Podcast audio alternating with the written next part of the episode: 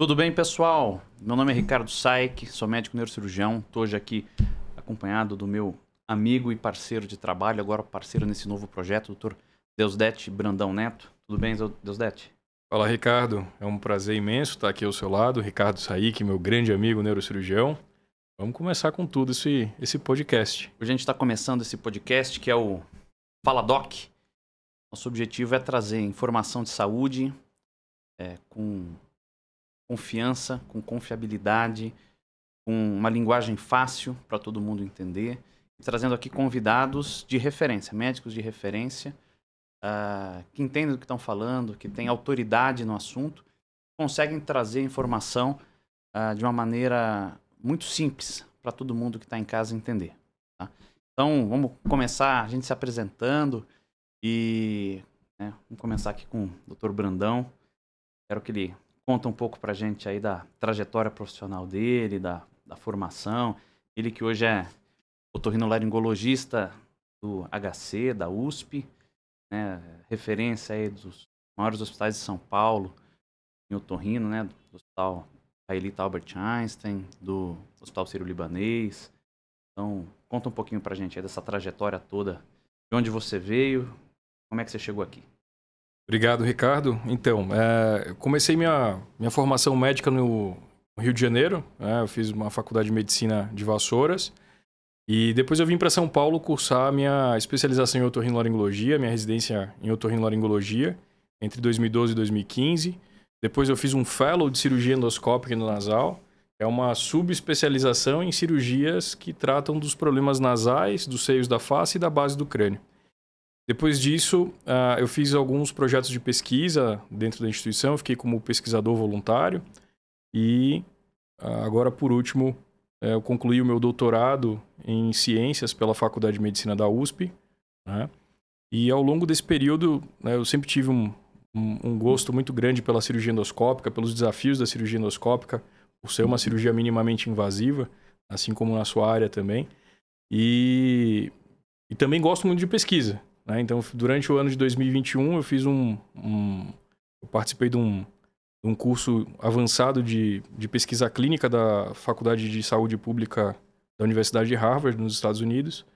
E é isso. Uh, hoje eu atuo aqui em São Paulo, uh, como você disse, em alguns hospitais, na retaguarda cirúrgica do Hospital Sírio-Libanês, do Albert Einstein, assim como no Hospital Moriá, e tenho um né, consultório aqui em Higienópolis aqui na Clínica Raise, nós estamos gravando diretamente aqui da Clínica Raise, né? E no, no bairro de Genópolis também.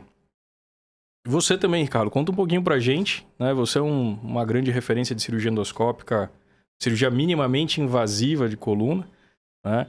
É um chefe de várias equipes, de quatro equipes cirúrgicas aqui de quatro hospitais em, em São Paulo, de neurocirurgia, uma grande referência. Conta um pouquinho pra gente aí da tua, tua bagagem. Legal, eu depois dessa formação toda, né, a gente fica quase com, quase com vergonha, né? Mas, bom, eu estou em São Paulo já há quase duas décadas. Uh, sou gaúcho, mas sou, já, já me paulistanei, já, né, já me apropriei da cidade. Uh, eu fiz minha formação aqui na Universidade Federal de São Paulo, Escola Polícia de Medicina, onde eu fiz a faculdade de medicina. Depois, depois fiz a residência de neurocirurgia, né? E já na residência de neurocirurgia fui caminhando, me direcionando para a área da cirurgia de coluna, com uma atenção especial à parte de tecnologia, que é a cirurgia minimamente invasiva. Né? Ah, após a residência de neurocirurgia, eu fiz um fellow, que é né, uma subespecialização. É um período em que a gente se aproxima de alguma área dentro daquela especialidade. É, então, fiz esse fellow em cirurgia de coluna, especificamente, né, no Hospital São Paulo. E depois disso, ainda fiz o meu mestrado em tecnologias de atenção à saúde, né? Então, todo sempre voltado para essa atuação uh, com a parte tecnológica e com trazer novos recursos, conhecimento e a cirurgia minimamente invasiva para a coluna, né? Que é uma área em que existe um todo um, um estigma por trás, né? De grandes procedimentos, de uma certa complexidade é, e às vezes as pessoas imaginam que tem uma morbidade. Então, o objetivo é fazer essa, foi fazer uma formação para tentar trazer uh, procedimentos menos invasivos e tanto quanto resolutivos para pacientes que têm doenças da coluna. Né? Menos agressivos, né? Que trazem resultado é, é, um resultado no mínimo igual à cirurgia tradicional, né? E essa é uma área que cresceu muito, né? Então a cirurgia minimamente invasiva de coluna hoje é uma área que tem muita tecnologia, a gente tem muito recurso, a gente tem conseguido fazer procedimentos muito uh, muito avançados, né? E com recuperação muito rápida. Eu acho que é um tema inclusive que a gente pode tirar um dia só para a gente falar sobre isso aqui, um episódio só para a gente contar um pouco sobre os procedimentos minimamente invasivos, que é um leque muito amplo e a gente tem muita coisa nova nessa área. Né? E você me contou então da, da tua formação aí, Brandão. Mas antes disso, queria que você me contasse de onde você veio, como é que você chegou aqui, é, né, um pouco da tua trajetória pessoal, familiar, até você chegar na medicina. Tua, tua inspiração, Olha... quem te, como é que você chegou, por que, que você chegou na medicina? Então, Ricardo, essa, essa história, a minha história com a medicina é uma história que eu acho bastante interessante, bem peculiar, né? Eu sou de uma cidade do sertão da Bahia, chama Feira de Santana. Na verdade, tecnicamente não é sertão da Bahia, é Agreste, é a última cidade do Agreste baiano antes de chegar no sertão. E é um, na minha família sou eu e meu irmão, caçula, né? E eu fui uma criança muito alérgica. Desde pequeno eu sempre tive muita curiosidade de por que, é que o nariz entupia, por que, é que coçava tanto, por que, é que eu espirrava. Eu brinco que durante a infância, muitas vezes eu fui mais no consultório do meu otorrino do que na casa de alguns dos meus tios, né? Então eu tive uma interação muito grande com a, com a otorrino desde pequeno, por conta da minha alergia. E uma coisa curiosa é que geralmente criança tem medo de consultório médico, fica assustado e tudo. E o meu otorrino lá em Feira de Santana, doutor Paulo Perazzo, doutor Paulo, um abraço para o senhor se eu assistir esse vídeo. É, o Dr. Paulo Perazzo era um cara super engraçado, ele adorava crianças e tudo, é um cara super engraçado. E eu brincava com minha mãe, falei, poxa, quando eu crescer eu quero ser igual a esse cara. E na minha infância, teve uma época que eu ainda cheguei a pensar em seguir alguma outra carreira, mas a medicina sempre me trouxe essa, essa vontade, essa curiosidade, talvez por isso até eu goste tanto de pesquisa, porque eu sempre fui um cara muito curioso, né? E, e, essa curiosidade com a rinite alérgica sempre, sempre me atiçou. E aí eu fui fazer uh, medicina, né? Eu saí da Bahia, fui morar no interior do Rio de Janeiro, né? Como eu comentei, eu fiz faculdade lá na Universidade de Vassouras, no Rio de Janeiro. E curiosamente, dentro da faculdade de medicina, as disciplinas que eu mais gostava, que eu mais tinha interesse, eram as disciplinas relacionadas com o otorrino. Então, a anatomia que eu mais gostava era de cabeça e pescoço. É, eu tinha uma relação muito forte na fisiologia com a fisiologia respiratória. Eu fui monitor de biofísica e de fisiologia dentro da faculdade, inclusive monitor remunerado. E dentro da, das, das monitorias de fisiologia e biofísica, tudo que mais me interessava, curiosamente, tinha uma relação com a otorrino, né? A fisiologia respiratória, a fisiologia dos sentidos especiais, então olfação, gustação, equilíbrio, audição. Uh, fui monitor de neuroanatomia, né? E, dentro da propedêutica, a parte do otorrino, pelo fato de ter sido alérgico, ter sofrido tanto na infância, aquilo também me trouxe a curiosidade. Eu acho de... que facilita o entendimento, né? A gente começa a estudar algo que a gente já teve, começa a ver ali, né? Tudo que a gente vai lendo, fala, isso aqui eu já tive, isso aqui eu sei como é que é. Né? Exatamente. Né? Então, quando eu acho que quando a gente tem alguma coisa que nos aproxima, determinado tema, determinada doença, né? Quando a gente está estudando aquilo na faculdade, é, o entendimento é muito mais fácil. E à medida que a gente aprende mais, a gente passa a gostar mais também daquele tema, né? Com certeza. Aquilo te motiva a querer saber mais e mais e mais e buscar cada vez mais informações sobre o tema. Então, dentro da faculdade de medicina, as, as disciplinas, as matérias que tinham maior, maior relação com o otorrino sempre me chamaram muita atenção. Quando eu passei pela disciplina de otorrino no terceiro ano, eu fiquei louco. Eu falei, é isso que eu vou fazer pro resto da minha vida, eu não tenho dúvidas disso. Né? E a partir daí, eu fiz parte da Liga de Otorrino, fui monitor da Liga de Otorrino. A gente criou um curso na época com o professor Riquelme, lá que foi meu professor em Vassouras. Nós criamos um curso de formação dos monitores da Liga de Otorrino. E aí eu comecei a ter uma participação cada vez mais próxima da disciplina. Claro, mantendo ainda o interesse e estudando todas as outras coisas, porque afinal de contas nós somos médicos, né, por formação, mas sempre é, curtindo um pouquinho mais da, da otorrino e buscando cada vez mais a otorrino. E aí eu vim para São Paulo fazer os últimos meus, meus últimos seis meses de internato aqui no Hospital das Clínicas da USP. E foi outro outro game changer na minha vida, assim, outra coisa que mudou minha cabeça. Eu fiquei apaixonado pelo hospital, pela complexidade dos casos, pelo volume de casos complexos, pela infraestrutura que o hospital dispunha. Né? Apesar de ser um hospital do SUS, é um hospital que tem uma infraestrutura é, maravilhosa. Tem bastante coisa de alta complexidade, né? Que geralmente no SUS é uma é um desafio, alta complexidade, mas ali a gente está né, é um centro de, de referência, referência para essa alta complexidade, né? Te permite é, ver casos que às vezes do resto do Brasil não aparece. Não aparece, exatamente. Então isso me chamou muita atenção e foi um, um, um, novo marco assim na minha vida. Eu falei, eu não saio daqui, eu vou ficar aqui, eu quero fazer minha residência. E eu lembro que eu assisti algumas cirurgias de base de crânio ainda, na verdade, durante um congresso eu assisti umas aulas sobre cirurgia de fístula licórica, eu ficava alucinado, como que alguém vai por dentro do nariz para fechar esse trem? Eu falei, cara, que espetáculo. E aí, lá no Hospital das Clínicas, nesse período do internato optativo aqui em São Paulo, eu fiquei apaixonado e falei, não vou embora daqui. E aí consegui entrar em 2012, fiz a residência em 2012 a 15, e o resto é, é história. Agora tenho um doutorado lá pela USP, continuo como médico voluntário é, no ambulatório de, de olfato, ajudo os meninos lá nas cirurgias, eventualmente de, de base de crânio. E é, um, é uma satisfação imensa fazer parte do departamento, né, de, como médico colaborador. Legal. E você também tem uma história, história bonita na medicina, uma história longa aí que minha, conta pra gente. Minha proximidade na saúde, ela vem de família, né? É inegável que eu tive uma influência na saúde já de casa, né? Tanto do meu pai quanto da minha mãe. Meu pai é médico, né? ginecologista lá em Santa Teresa, no Espírito Santo, doutor Armando. E a minha mãe é farmacêutica.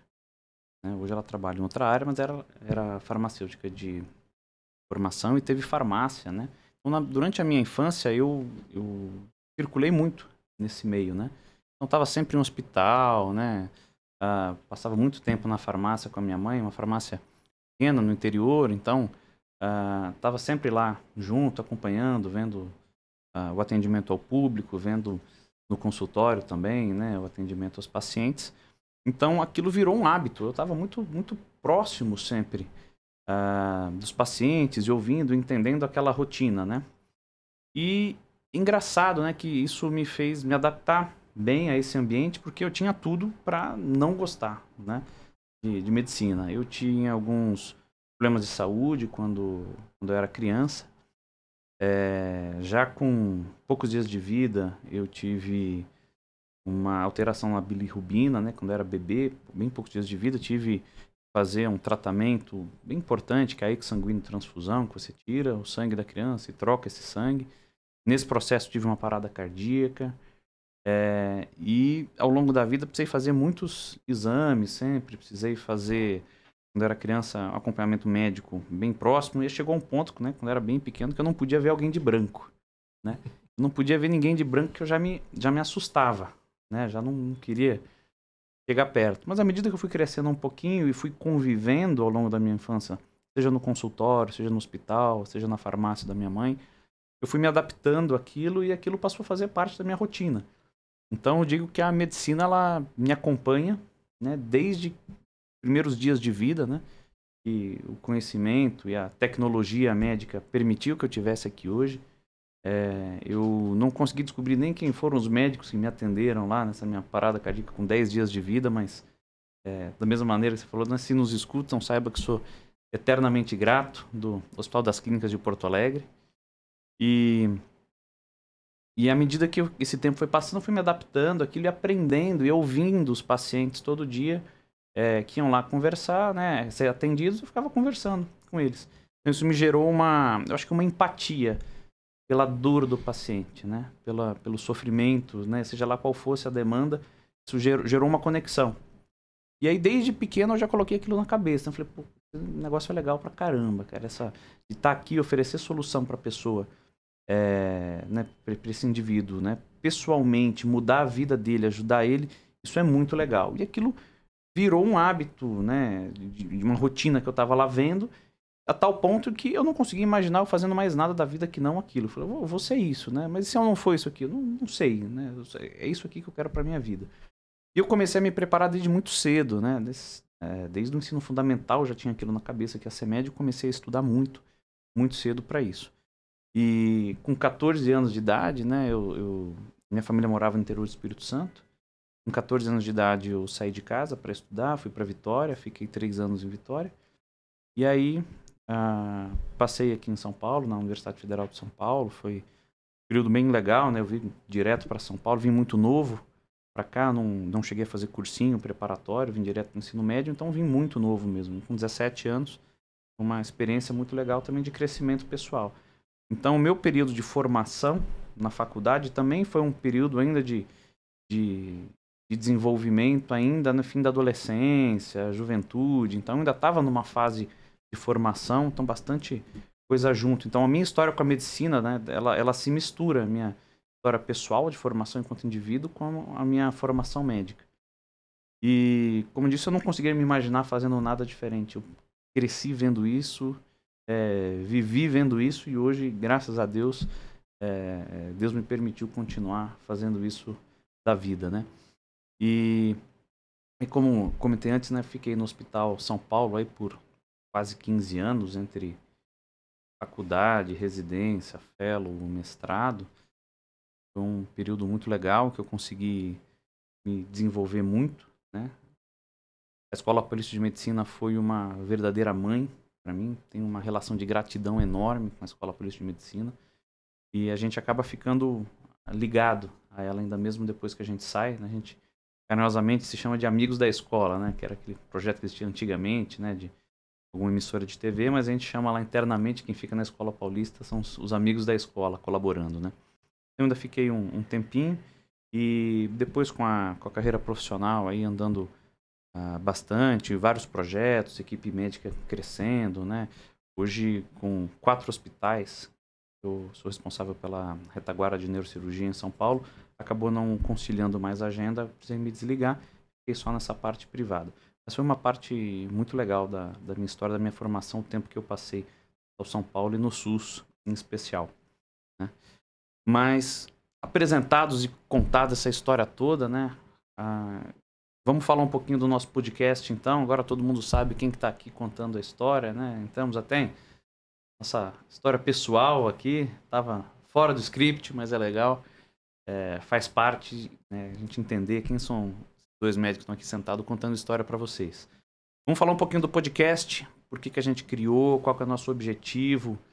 Né? O que, que, é a sua ideia nesse podcast, no Fala Doc? Você pensa, conta aí, fala, Doc. Que que... Então, a ideia surgiu, né, já, a gente já tem essa ideia já há algum tempo, a gente já vinha trabalhando o desenvolvimento dessa, desse projeto. A gente sente que hoje existe muita informação, né, mas muitas vezes as informações elas podem ser desencontradas. A internet é uma ferramenta maravilhosa de disseminação de informação. Pro é... bem e pro mal, né? Exatamente. Então, né? E mesmo quando às vezes gente, o, o, indivíduo acha que está procurando uma informação para o bem, acaba às vezes encontrando uma informação desencontrada, o que leva à desinformação, né? Exatamente. Então a ideia era trazer uh, uh, convidados que fossem referências nas suas áreas, né? Uh, pessoas que possam contribuir com a comunicação e com a, a transmissão de informações de alta relevância, de alta qualidade e que fossem extremamente confiáveis, né? É, a gente tem um déficit de, de, de, de qualidade aí, né? E a ideia é suprir essa demanda de informação de qualidade. Né? E também que seja uma informação transmitida de modo fácil para que os nossos ouvintes possam uh, aproveitar o máximo possível dessas informações. Não adianta a gente vir aqui falar um monte de termo técnico e ninguém entender patavinas de nada. É né? verdade. Quando a gente fala de, né, de termo técnico ou de informação fácil, e juntando isso com a internet, como você falou, uma coisa que eu noto, que a gente vê hoje no Google, por exemplo, numa pesquisa, é que ou a gente encontra algo bastante técnico e com fundamento científico uh, sólido, ou a gente encontra textos ou informações com uma linguagem mais simples, mas que nem sempre são tão comprometidas com, uh, com a parte científica. Com a qualidade, né? com, com, a, a qualidade, exatamente, com a qualidade científica daquela informação. Uhum. E hoje qualquer um pode sentar, escrever e falar o que quiser. Então a gente acha muitos textos, ou até pessoas aí nas, nas mídias sociais, falando de assuntos que nem sempre eles competem, né? Ou é, tem algum conhecimento e a pessoa se extrapola naquele tema, né? A gente brinca muito na, na medicina, tem uma expressão que a gente fala que é cada macaco no seu galho, né? O que, que é dizer isso? Não, não, não entra num assunto que a gente não. que não é tua área, que você não tem um conhecimento sólido para passar aquela informação. É, eu tenho uma dificuldade muito grande, às vezes, no consultório, de quebrar estigmas colocados na cabeça de alguns pacientes, às vezes até por outros colegas médicos. É quando a gente fala em cirurgia de coluna, aquela história assim, olha, cirurgia só em último caso. Não é mais assim, há muitos anos. Talvez já foi assim no passado, né, com outro com outras dificuldades que eram relacionadas, mas com a tecnologia que a gente tem hoje, não é mais assim. Então, muitas vezes eu tenho mais trabalho em tirar conceitos que não são corretos do que, de fato, em colocar o conceito adequado e ensinar para o paciente é, qual que é a situação e quais são as perspectivas de tratamento. Né? Sim, é. Então, essa quebra de objeções ela, ela é muito difícil. Então, uma das ideias é a gente realmente trazer aqui pessoas que consigam uh, agregar tanto um conhecimento técnico sólido né, e absolutamente comprometido com a parte científica, com uma linguagem fácil, é, traduzido para o leigo entender aquilo da maneira é, é, mais evidente possível. Né? E que nós tenhamos aqui pessoas é, de referência na sua área. Né? A ideia não é que nós ficamos aqui contando, falando de, vou falar sobre cardiologia. Né? Não, nossa ideia é, vamos falar sobre cardiologia, vamos convidar alguém aqui que tenha um conhecimento uh, grande na área, uma referência nesse assunto, né? nacional, para vir aqui falar, contar e nos tirar, às vezes, dúvidas que são nossas também, dúvidas de quem está ouvindo a gente, que está nos assistindo. E muitas vezes são dúvidas nossas também que a gente ouve e não sabe orientar adequadamente, né? Com certeza, né, Ricardo? Isso a, a gente brinca, né, que a internet virou terra de ninguém.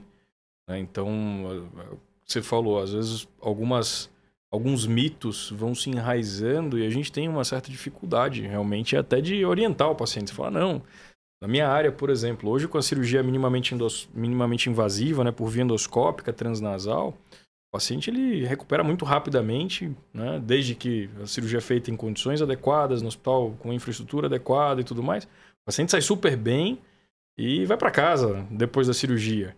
Né? O pessoal ainda tem medo. Ah, mas eu vou ficar com tampão no nariz. Eu ouvi uma história de um primo que operou o nariz e que ficou com um negócio que tirou meio metro de gás de dentro do nariz. Então, é, isso assusta o paciente e não é incomum a gente encontrar ainda uh, informações muito desencontradas na internet, informações equivocadas, né? Então, principalmente saber quem é que está dando essa informação, né? Eu acho interessante, eu vejo aí, principalmente no Instagram algumas vezes, é, algum alguém está lá divulgando seu trabalho, tá, tá lá assim, é, especialista em tal coisa, né? Na minha área, né, especialista em coluna, especialista em joelho. E a gente não sabe, às vezes, nem se é médico, se não é médico. A pessoa não coloca a identificação dela, se ele é um médico, se ele é um fisioterapeuta, se ele é um quiropraxista, qualquer área de formação né, da pessoa que está ali falando. E eu vejo né, muitos, muitas pessoas que não têm a menor noção do que é uma cirurgia de coluna falando de cirurgia de coluna. Ah, não faça cirurgia de coluna, ou faça cirurgia de coluna, ou tente evitar quando você deve ir. Hoje eu vi um post muito interessante né, de uma pessoa que tem aí algumas centenas de milhares de seguidores, falando assim, ah, a, a dor da hérnia de disco muitas vezes melhora após um ano de dor, em 90% dos casos melhora após um ano de dor, né, falando que, olha, você não tem que fazer nada para procurar tratamento. Cara, mas um ano de dor intensa, contínua, essa pessoa não, ela não tá batendo bem da cabeça. Só fala nunca isso, sentiu dor, né? Só fala isso que nunca sentiu dor, né? Aquilo que a gente estava falando antes. Quando a gente tá do outro lado, quando nós somos pacientes, é, e a gente sabe fazer uma leitura correta, isso nos faz melhores médicos. Né? Sim, então, eu brinco que quem, quem, tem dor tem pressa, né? Era slogan, né? Quem tinha fome tem pressa, quem tem dor também. Quem tem dor tem pressa.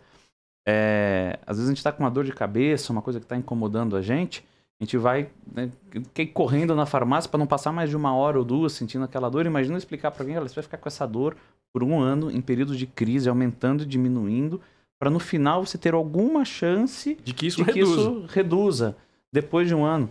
Não, não é natural. Né? E engraçado, eu fui ver quem era a pessoa que estava falando disso, não era um médico especialista, né? mas ele se vende na, internet, na internet como especialista em coluna. Então, essa é uma coisa muito importante que eu sempre falo para os pacientes, falo para os amigos, que assim, pegou uma informação, você vai se basear nela, procure saber de onde vem essa informação. Quem é que está falando? Checa o fato e principalmente checa a fonte. Né?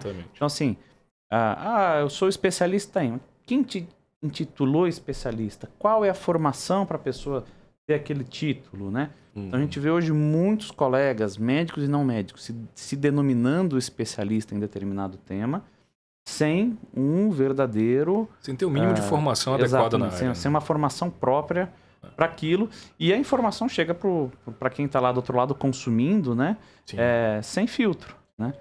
É, isso é uma coisa, outro ponto que, né, que um dos, dos motivos, um dos das molas mestras desse da, da, do meu interesse em criar o podcast, da gente debater sobre esse, a criação do podcast, é, dentro de casa, frequentemente a gente vê, né? Minha mãe, que deve, deve assistir esse vídeo, Dona Deusnise, adora, acessa na internet, me manda, filho, olha que eu achei isso aqui, uma receita milagrosa que cura. Tá?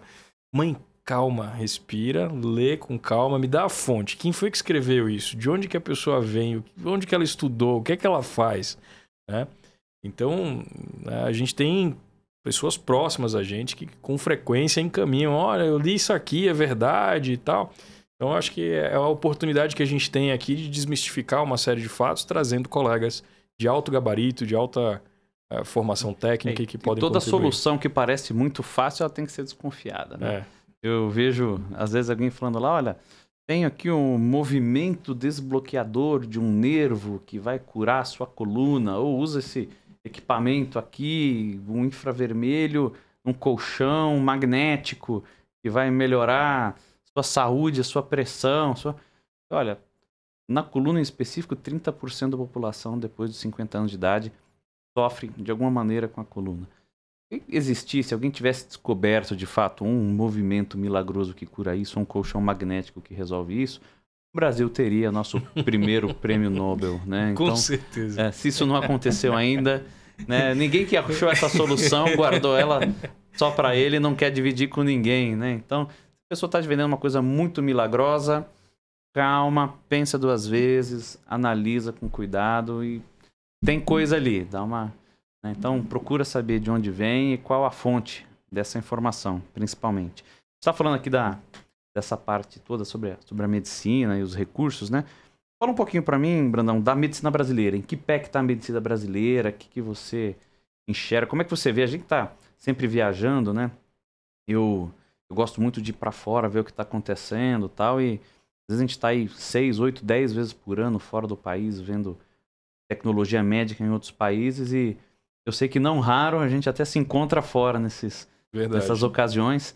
É, porque eu sei que você não viaja menos também. Então, me conta aí, você que está sempre fora, como é que você vê hoje a medicina brasileira comparada com os demais países? Olha, Ricardo, eu vejo a medicina brasileira com muito bons olhos, é, especialmente no que tange a, a, qualidade de formação dos nossos médicos. E, assim, é claro, existe. A, a medicina é muito heterogênea, ela é muito diferente no Brasil.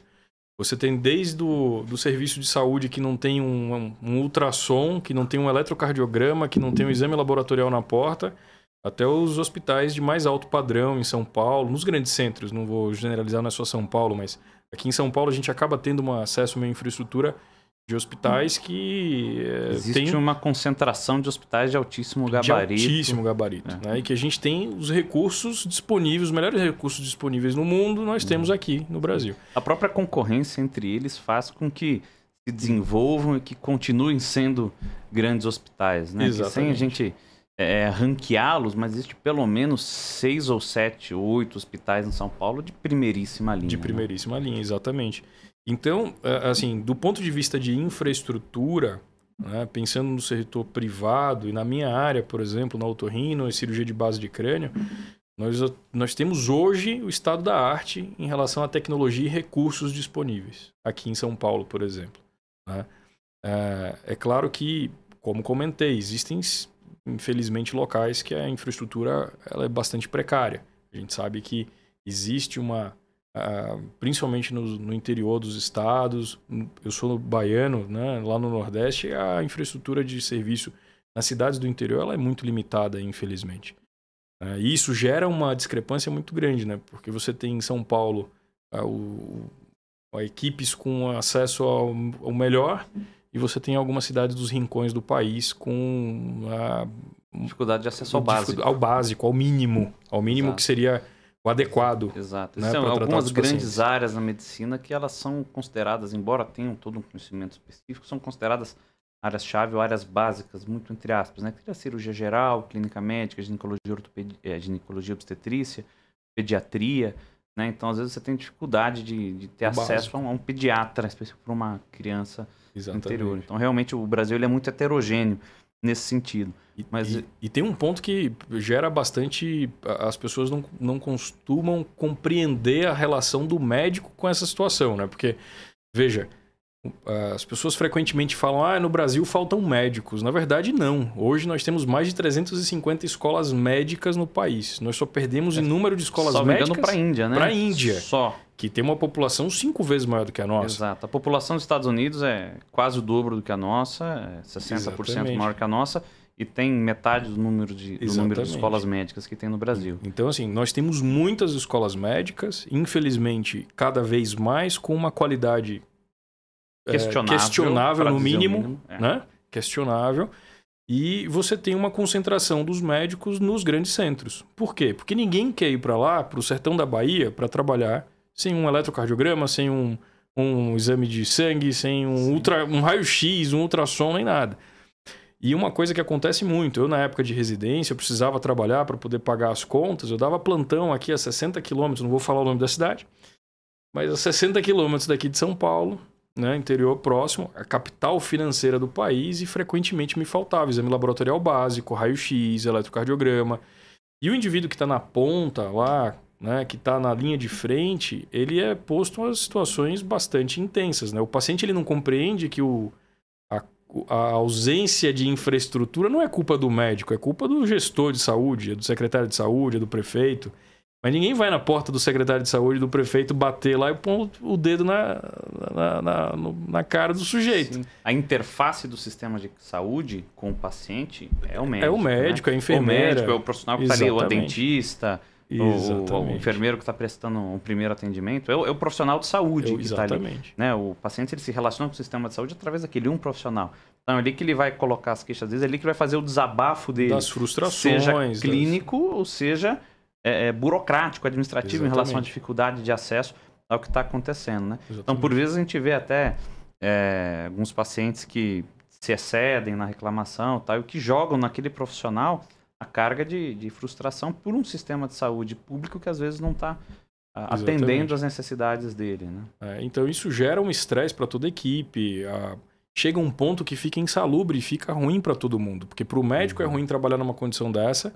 E aí você começa a ter as situações. É claro, tem colegas também que acabam né, tendo condutas que eventualmente não são as, as mais adequadas, né? E gente... Muito também fruto de uma formação ah, inadequada, né? Uma- Exatamente. Uma, uma formação fraca que a gente vê, como eu te falei, Exatamente. A gente não tem. ah, Quando diz 350 escolas médicas no Brasil, o problema não é nem só a quantidade de, de- de, né, de gente que está formando, ou a gente não tem pacientes de alta complexidade para treinar todos esses médicos, a gente não tem eh, professores preparados e gabaritados, Treinados, pa- treinados para ah, nutrir 350 escolas médicas. Temos ótimos médicos, ótimos professores, mas Exatamente. existe uma quantidade para isso, né? Não, é impensável a gente pensar que cada faculdade de medicina vai ter pelo menos é, vai ter pelo menos 200 professores de alto gabarito, né? Então você imaginar que você vai ter 70 mil professores de medicina de altíssimo, De padrão no Brasil para treinar essas equipes, né? E com recursos necessários, com o número de pacientes necessários ao atendimento, né? Então realmente isso é um é um problema bastante importante hoje na formação médica. né? Sim. E aí a gente fica nessa situação. né? Então E nós por outro lado, a gente tem aqui em São Paulo, é, é, o Rio de Janeiro tem também, no sul vejo em Porto Alegre, isso um pouco Brasília tem Curitiba. também, Curitiba, tem, nós temos alguns centros de saúde no Brasil hoje que são referência nacional e internacional em Sim. algumas áreas, né?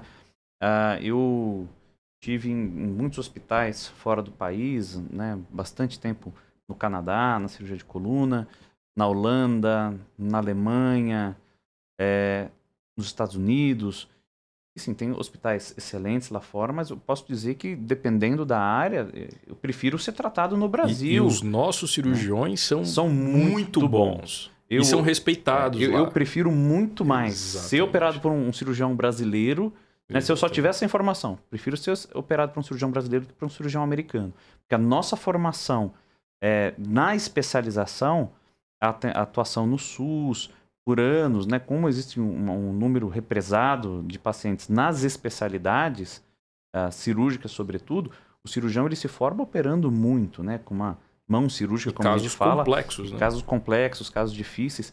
E né, em alguns países mais desenvolvidos demora a chegar, demora a acontecer. Eu acho, é, eu lembro de uma história interessante, quando eu estava na faculdade de medicina, nós recebemos um, um, residente, né, que veio dos Estados Unidos, ele fazia oftalmologia nos Estados Unidos, e ele veio para o Centro, Centro de Oftalmologia da Unifesp, que é uma, uma unidade, é, o Instituto da Visão, é uma unidade de referência hoje no mundo em oftalmologia. E eu me lembro de ele ter atendido no ambulatório, ele falou, olha, atendi hoje sete casos de uma determinada doença, confesso que não lembro o nome, sete casos dessa doença aqui, que é uma doença muito rara e muito difícil de tratar. Nós atendemos sete casos. Eu estava na faculdade e não entendi o que ele queria dizer com isso, né? Eu falei, não, não entendendo o que você quer dizer com isso. Ele falou assim, olha, Ricardo, nos Estados Unidos não tinha a menor chance de eu ver sete casos disso aqui num ano. Em um ano, eu não vou ver sete casos. E quando aparece, todo mundo, todo mundo quer ir lá ver, ver para é. aprender com aquilo. Hoje eu vi sete casos aqui de manhã e assim, como se fosse uma rotina. Até perguntei se isso é sempre assim e me falaram que acontece muito, né? Então, a gente consegue é, ter em alguns centros uma medicina de primeiro mundo, né, com acesso a, a recursos tecnológicos incríveis, é, desde que disponibilizados, embora isso tenha um custo também, né? Que hoje é, um, é, um, é uma briga nossa, né? Esse, Certamente isso é um gargalo, né? Você mesmo que trabalha com, com cirurgias de alto custo, cirurgia de coluna, por exemplo, deve passar, né? Aí, me conta aí, como que é isso? É, uma, é sempre uma, um tema delicado, assim, pra gente conseguir lidar e resolver, né? O, o alto custo, porque a cirurgia de coluna, ela é, por definição, uma cirurgia de alto custo sempre. Ela é, envolve é, tecnologia. E, desculpa, desculpa te. Assim, esse é um ponto importante, né? A gente, quando vai lá fora, o Ricardo viaja bastante, eu também vou muito para fora, fiz vários cursos lá nos Estados Unidos. É uma coisa que é muito interessante, porque o americano, ele chega lá, por que, que o custo da, da, da, medicina nos Estados Unidos é, ela é considerada uma das mais caras do mundo? Sim. Mas eles têm tecnologia para despejar, né? Os caras abrem, às vezes, até material que não precisa. Chega lá, abre um, abre um, abre um debridador, abre outro, abre outro, abre outro, abre 10. Ele vai testando, ele, ele, exatamente. Ele testa uma, um item ali e fala, ah, essa broca aqui ficou um pouco hum, pequena. Exatamente. Abre outra. Preciso de uma um com pequena. 15 graus a mais para outro Exato, lado. São os dois extremos né, do alto custo na saúde. Um é você ter o recurso necessário e outro é você fazer o uso correto do exatamente. recurso necessário. Então, a gestão do custo daquele recurso. Então, essas são duas faces elas têm que ser levadas em consideração e com muita seriedade. Primeiro, né, assim, que existem áreas que são dependentes de, de recursos tecnológicos e esses recursos têm custo. Então, é, não dá para a gente imaginar que a gente vai fazer alguma cirurgia de alta complexidade e que a primeira, o primeiro objeto é, que a gente vai tratar ali não é a solução, é o custo. Não, primeiro a gente vai tratar a solução. O que, que eu preciso para resolver esse problema com eficácia, Justamente. com eficiência, com melhora da qualidade de vida para o paciente né? e com segurança, sobretudo com segurança. E depois a gente vai analisar como é que eu vou fazer isso com, ah, com custo, é, relação de, de custo e eficácia. Né? Então, como é que eu vou fazer isso aqui fazendo uma gestão adequada desse recurso? Né? Então, isso é importante, é um tema que tem que estar na conta, mas ele vem depois da resolução do problema e depois da segurança para a resolução daquele problema. Então, o que a gente vê hoje, por exemplo, são. A gente tem, é, falando aqui do nosso universo mais próximo, né, de São Paulo, que é nos grandes centros, uh, nos grandes hospitais de referência, que são as operadoras de saúde, quando tem que arcar com esses, com esses custos de tecnologia, nós temos duas frentes, né? A gente tem desde uh, da operadora de saúde, cujo foco é tentar fazer uma gestão eficiente de custo, né? É, o objetivo que não é a gente ficar uh, citando ou fazendo propaganda de determinada operadora de saúde, mas a gente tem algumas operadoras que realmente, às vezes, entram em contato, falam, olha, uh, a gente está achando essa cirurgia como está proposta, esse tratamento como está proposto, está com um custo um pouco acima do que a gente está habituado. Me explica por quê, o que, que muda, qual a diferença aqui, de que maneira a gente consegue racionalizar esse custo. É aquela coisa, está né? preocupado com o custo, mas está preocupado com o com paciente. o paciente, exatamente. Em resolver o problema e fazer a gestão do custo. Perfeito. Isso é sadio para o sistema de saúde, isso é necessário para o sistema de saúde. A gente tem que entender que a gente está inserido num sistema de saúde onde os custos são limitados, a gente tem que fazer uh, uso adequado desses recursos. E existe o contrário, algumas operadoras de saúde, em especial algumas cooperativas médicas, né, aquelas mais maiores, aquelas mais famosas, né, é, cujo objetivo é simplesmente arrumar uma desculpa para ter uma negativa do procedimento. Então, olha, aqui nosso objetivo, quando eles olham aquilo lá, ninguém quer saber como é que vai resolver o problema do paciente. Ele olha o pedido de um tratamento. Ele vê um né? número apenas. Ele vê um número. Ó, quanto vai gastar? Tanto. De que maneira eu consigo negar esse tratamento? Ah, vou negar esse tratamento usando isso aqui como desculpa, isso aqui como desculpa. Um rodapé de uma determinação aqui da, da Agência Nacional de Saúde suplementar. Né? Será que eu consigo é, não? Será que eu consigo não cobrir esse procedimento? Então isso é muito triste. A gente vê isso com, com uma certa descrença inclusive no ser humano que está ali lidando e fazendo isso, né? Falei, como pode alguém viver disso, né? Enquanto a gente está aqui brigando para ajudar e tratar, e a gente tem ali do outro lado alguém que o objetivo não é resolver o problema, né?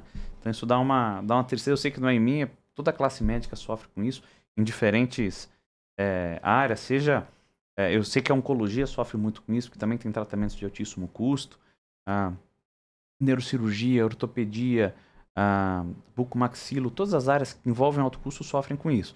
Mas isso tem a repercussão até em especialidades, às vezes, é, que não tem um custo tão alto, né? Então você vê lá, às vezes, um, um ultrassom necessário numa gestação e uma operadora de saúde ela fica lá negando, ela nega o procedimento, ela nega aquele exame porque ela alega que já foi, foram feitos dois na gestação. Não, tudo bem, já foram feitos dois, mas talvez neste momento, por alguma mudança, eu preciso de um terceiro né? Sim. Então, primeiro ela nega e depois vai ver por quê, em vez de procurar saber o que está acontecendo, o que, que justifica e se tem algo que está mudando que justifica um novo exame desse, talvez exista algum recurso de saúde adicional que é necessário para garantir o bem-estar daquele beneficiário em saúde. Né? Então, o foco tem que ser operadora de saúde, não operadora de financiamento e tratamento de doença. Né? São duas coisas bem diferentes. Né? Eu acho perfeito a sua colocação. E o investimento, quando ela, quando ela se torna uma operadora de saúde, a gente tem hoje dezenas de, de estudos que mostram na verdade, embora se invista em tecnologia e algum custo, isso a médio prazo traz uma redução do custo em saúde. Né? Então, pacientes que fazem acompanhamento uh, cardiológico, que fazem controle pressórico, controle de peso, tem menos infarto, tem menos AVC, tem menos sangramentos, eh, seja cerebral, gástrico. Então, a médio prazo, né, a gente está investindo numa ponta isso reduz muito o, o, o custo, custo, final. Né? Exato, num tratamento que vira de alta complexidade. Quando eu falo da gestação, que isso é uma realidade, às vezes, olha, uma limitação do número de ultrassonografias, etc., é, ou de determinado exame que não é coberto, uh, isso vai gerar, às vezes, no final, na ponta final de uma gestação, um, poss um possível, não estou nem olhando em saúde específico, mas até em, só em custo mesmo, pode gerar um aumento do custo de, uma, de um parto já de alto risco ou de um, de um bebê que acaba precisando ir para uma UTI neonatal. Então, tudo isso poderia ter sido às vezes evitado ou reduzido, minimizado se tivesse tido uma atenção à saúde de uma maneira mais básica com tecnologia mesmo na ponta básica, mesmo na ponta da saúde básica, a tecnologia ela é necessária, é fundamental e são custos que se revertem em melhora da qualidade de vida, em melhora da assistência médica e até mesmo em custos em saúde no final da cadeia, né? Hoje a gente fala muito em, em custos médicos, né? Quando as operadoras de saúde falam em, em, no valor final e no, no reajuste médico, no, ajuste, no reajuste da, da mensalidade, né? Ah, e quando elas fazem o reajuste da mensalidade, elas falam geralmente para o usuário, que é o reajuste médico, como se fosse o custo do médico que está aumentando, né?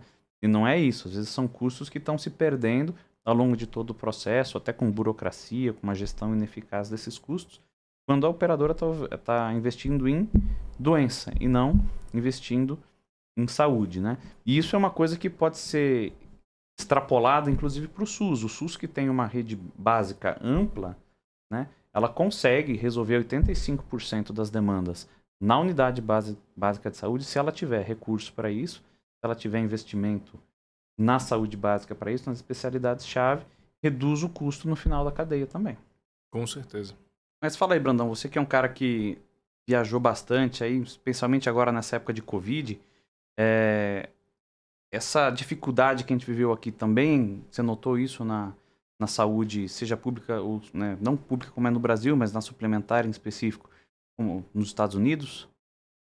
É, Ricardo, isso é. O Covid foi um, um período bem tenso, né? Porque a quantidade de informações desencontradas a todo momento foi muito grande, né? O OMS fala uma coisa num dia, dois meses depois fala outra.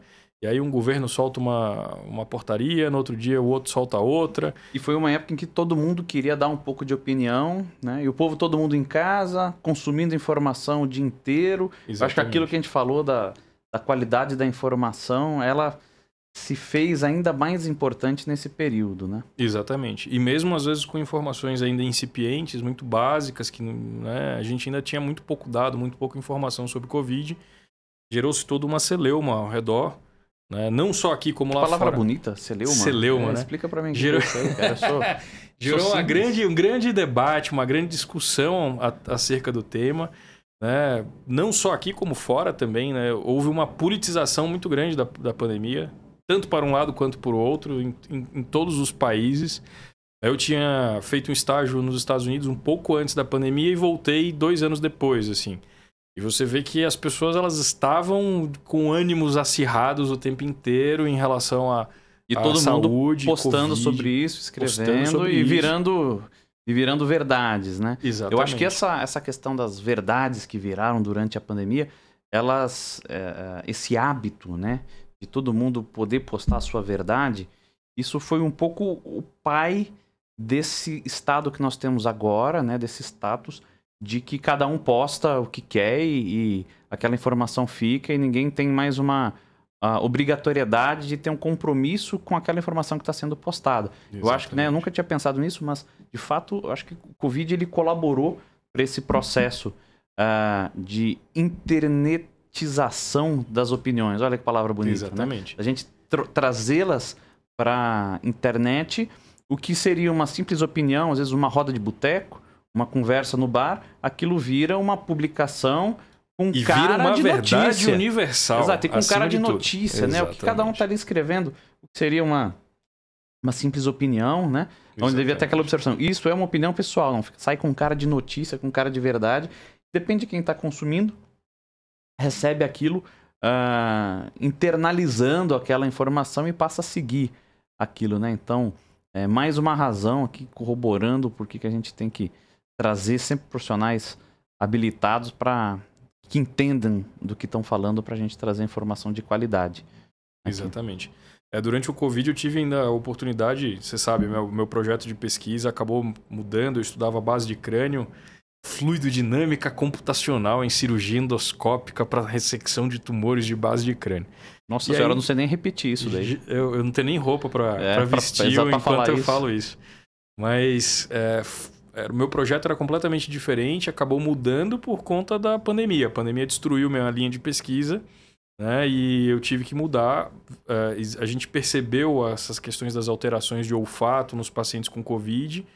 E eu comecei a estudar isso durante a pandemia. Né? Começou por acaso. Começou por acaso. Uma curiosidade ali, a coisa acontecendo, ah. o paciente chegando. É, na verdade, antes dos pacientes começarem a chegar no Brasil, eu faço parte da Sociedade Americana de Rinologia e a gente tem um fórum. É como se fosse um Facebook de médicos em que a gente troca figurinhas, né? Cada um vê uma coisa, comenta, fala, ó, oh, eu tô vendo isso aqui, você viu, tá, tá, tá.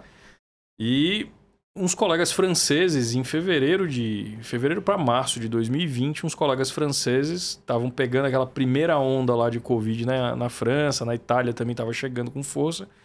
E o pessoal falou, gente, eu tô vendo muito paciente com perda de olfato.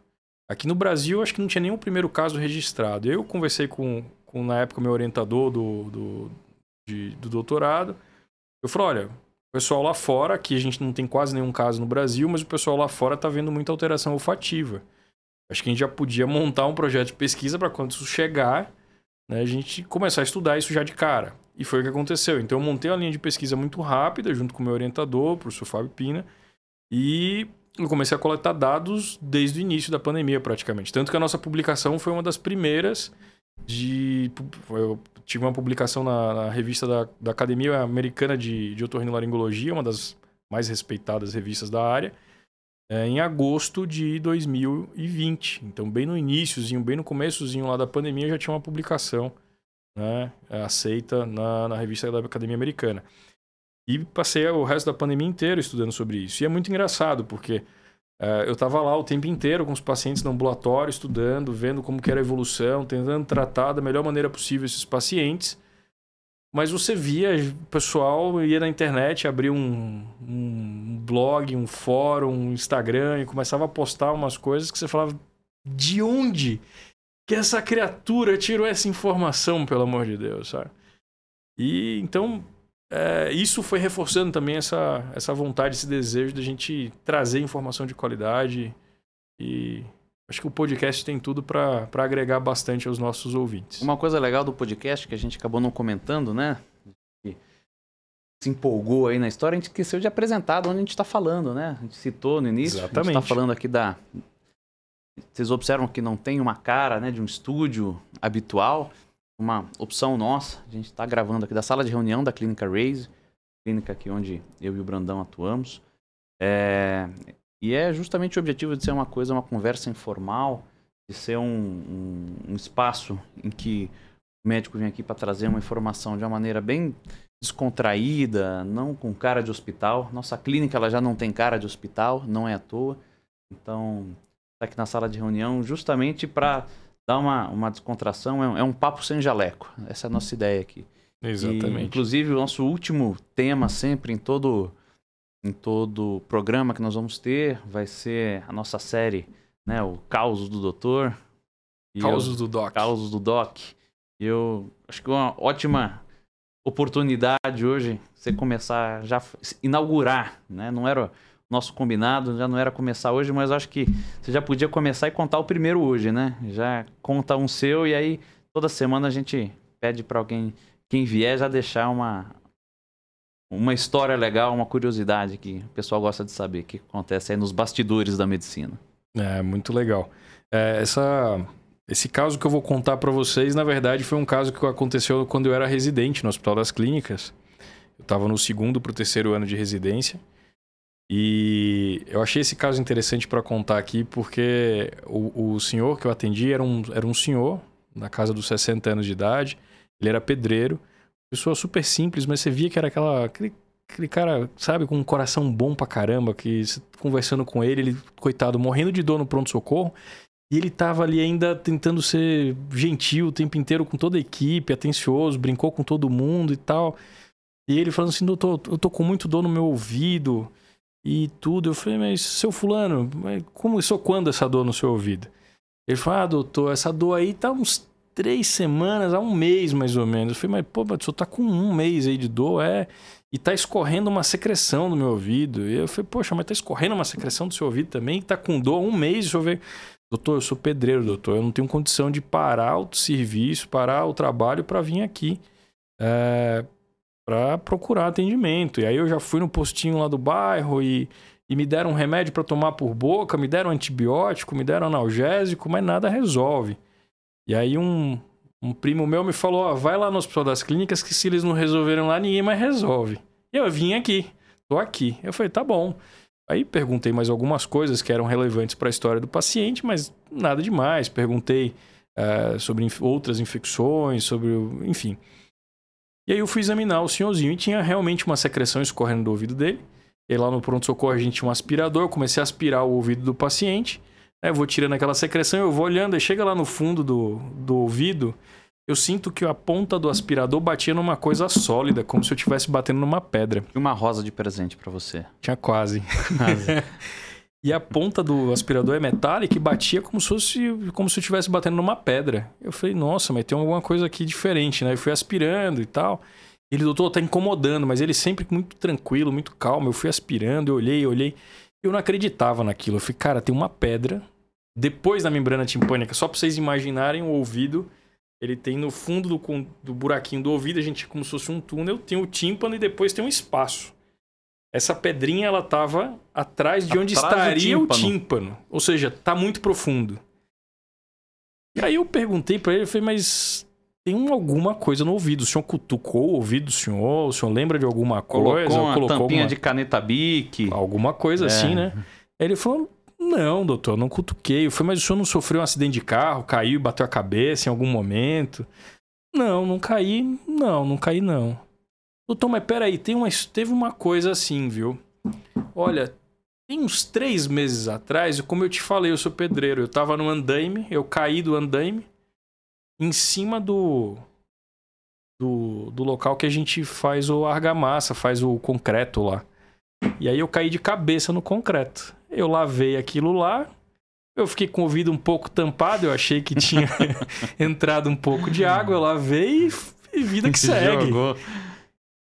Eu falei, não, não é possível que seja isso. Caiu de. Não é possível. De orelha no concreto. Caiu de orelha mole. no concreto. E aí eu aspirei, aspirei e aquilo tava já petrificado dentro da orelha dele. Eu falei, olha, a gente vai precisar fazer um exame de imagem, nós solicitamos uma tomografia. Tem ideia do tamanho do que estava lá pra, dentro, né? Exatamente, né? para entender o que, que tinha lá dentro da orelha do sujeito. A gente fez uma tomografia computadorizada e tinha concreto na orelha média inteira lá dentro dele. O concreto entrou, espalhou e virou um, uma pedra. Um bloco, uma, uma, pedra, um tijolo lá dentro da orelha do senhorzinho. E aí, operou? Conseguiu Teve tirar? Teve que fazer uma cirurgia, né? Fazer um acesso Caramba. por trás da orelha. Não bastou faz uma... um aspiradorzinho no pronto-socorro. Não, não tinha como tirar, porque tava toda.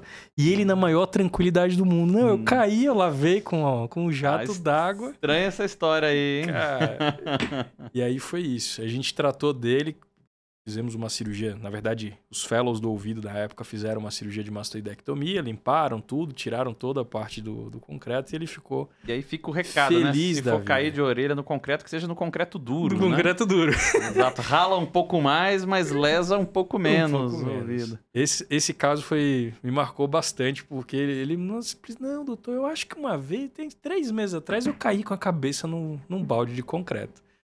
É, tem, tem que ficar esperto, gente. Que legal. Bom, vamos deixar. A gente pode fazer a lista dos, dos casos aqui. No final do ano a gente faz a votação. Faz a votação do caso melhores, mais curioso. É, caso... caso mais peculiar, né? É. É, bom, toda semana a gente vai trazer alguém aqui conhecido para vocês, né? É, se vocês tiverem sugestão também, pode mandar pra gente. Ou de um tema, ou de algum médico que você viu, gostou, ouviu na TV, ouviu na rádio, ou conhece o trabalho.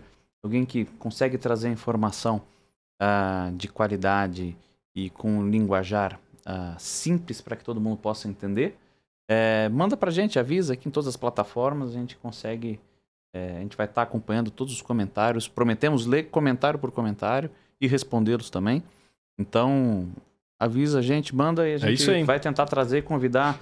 Sempre, toda semana, alguém diferente aqui para trazer informação e também contar o caos. Contar o gente. caos do Doc. Então, Doc. é isso aí. É, não deixa de curtir, comenta, compartilha com compartilha. todo mundo, compartilha com os amigos, com a família. Hum. E a gente vai sempre tentar trazer coisas pertinentes, de Ativa qualidade para vocês. o sininho, o alarme, acompanha sempre que entrar vídeo para vocês estarem sabendo já em primeira mão. Né? É isso aí. Certo? Isso aí, Ricardo. Obrigado. E vamos que vamos. Hum.